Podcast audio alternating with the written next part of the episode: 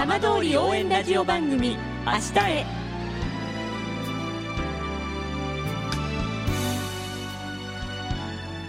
時刻は5時1分になりました。今週も浜通りの情報をお届けする浜通り応援ラジオ番組明日へのスタートです。まずは今週の浜通りニュース。浪江町を流れる2つの川で先月29日将来の鮎漁再開に備え魚に含まれる放射性物質を調べるため鮎が捕獲されました。捕獲されたのは請戸川と高瀬川です。この日は地元の漁業組合のメンバーや町民らが参加し餌釣りや友釣りで鮎を釣り上げていました。捕獲した鮎は食用にせずすべて民間の検査機関で放射性物質を検査します。漁協の担当者は釣りが再開できる日を待ち望みながら検査を続けていきたいと鮎漁再開に期待を込めていました。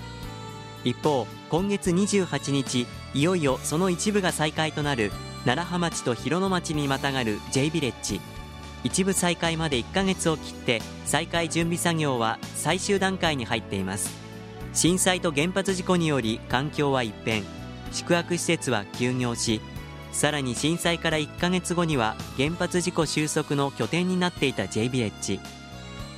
それ以来7年余り施設の再開などに向けて取り組みが続けられてきました。職員の一人は現実は厳しいが J ビレッジは国内外から人を呼び込める貴重な施設。福島の復興に向け仲間と共に志を高く持って準備を進めたいと力を込めていました。さあ毎週土曜日のこの時間は浜通りのさまざまな話題をお伝えしていく15分間。震災と原発事故から7年。ふるさとを盛り上げよう笑顔や元気を届けようと頑張る浜通りの皆さんの声。浜通りの動きにフォーカスしていきます。お相手は森本洋平です。どうぞお付き合いください。浜通り応援ラジオ番組明日へ。この番組は地球を守る未来をつくる東洋システムがお送りします。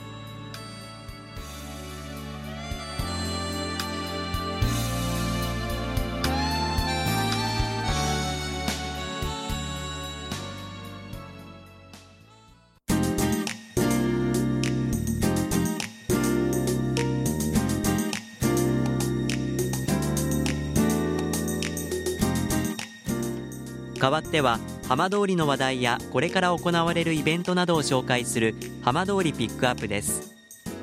皆さんは双葉郡の町や村の職員の皆さんが中心となって定期的に集まる双葉の明日を考える会をご存知でしょうか？毎月復興に向けて活発な議論が交わされています。今週は発足当初からこの双葉の明日を考える会に参加している富岡町役場産業振興課の佐々木邦弘さんにお話を伺います。佐々木さんよろしくお願いします。お願いします。さあまず最初に教えていただきたいんですけれども、はい、この双葉の明日を考える会、えー、まずどういった組織なのか最初に教えていただけますか？はい。事の発端は毎月1回やっておりましてそれ遡ること30月前に、えー、スタートした会なんですで、えー、この第1回、まあ、や何かやろうぜっていうところのきっかけが、あのまあ、双葉郡、うん、点々バラバラに業績のあちこちあの避難している状況の中で、ええ、なかなかその隣町、隣村の顔が見えないよねって、なかなかあれ、絡みがないないよねっていうところから始まって、ええ、なんかちょっと毎月ちょっと集まってみようかななんていう話からあ生まれたあそのぐらいの簡単なあきっかけで生まれた会だったんです。はい、メンバーとしてはどういう皆さんが参加されてるんですか、えっと、やっぱり主軸としてはあのー、まあ、復興の復興の企画部門ですよね、ええ。えー、そちらの方があのー、あの出席され出席というか担当で、えー、出てきていただいているというようなところですね。はい。はい、でこの会では例えばこうどんなことが話し合われる、まあどういう？えまあ、具体的には、あのー、双葉郡八課町村、八町村ございますので、はいえー、1回ごとにですねあの持ち回りといいまして、えー、各町村、このなんでしょうのところに会場を移してですねそこの町町村の自治体の進捗状況だったり、ええーを、おまあ、あのご紹介とかご報告いただきながら、あのおまあ、あの復興のスピードがやっぱり各町村違いますので、うん、いいところはこういうふうにした方がいいよっていうお話だったり、悪いところはここはこういうことをやめた方がいいよなんていうところで、皆さんとこう、なんだろう、いろんなあアイデア出しだったりするようなあところですね。はい。佐々木さんはあの富岡町の職員でいらっしゃいますが、はい。佐々木さんのこうお立場的にこう富岡町で何かこうヒントが得られたなとかそういうことはありましたか？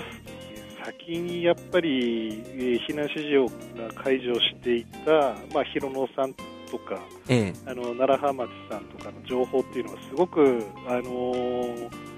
くてですね、え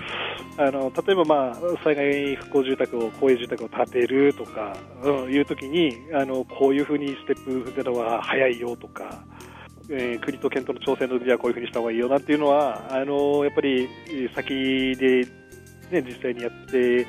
えーいるところの話聞聞くと、やっぱり全然あれですね、あのなんだろう、うん何もわからないで臨むよりは全然あれですよね、勉強になりましたね、勉強になって、仕事が早く進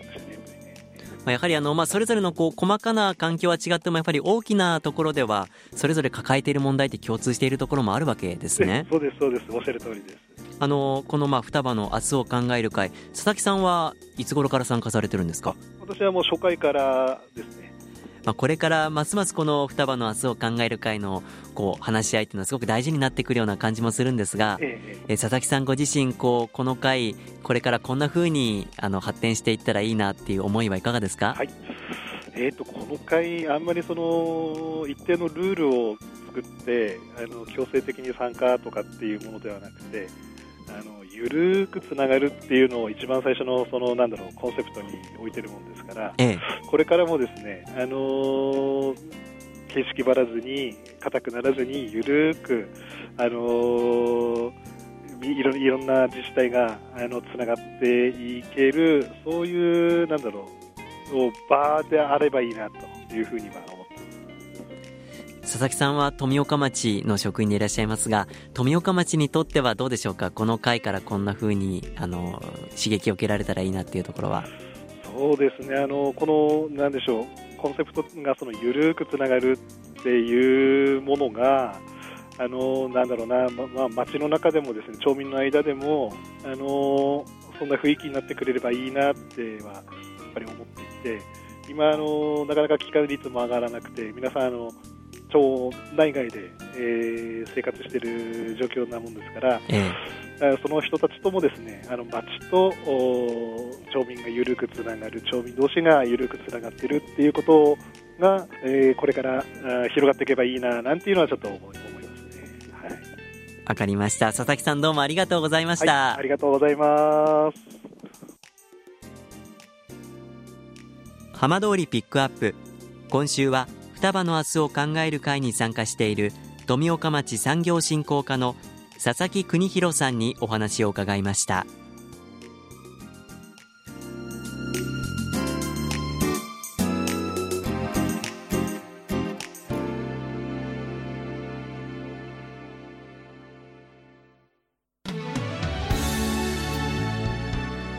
浜通りの情報をたっぷりでお送りしてきました。浜通り応援ラジオ番組明日へ。さてこの先もこの番組では頑張っている皆さんにどんどんマイクを向けていきます。来週のこの時間もどうぞお楽しみに。この番組は地球を守る未来をつくる東洋システムがお送りしました。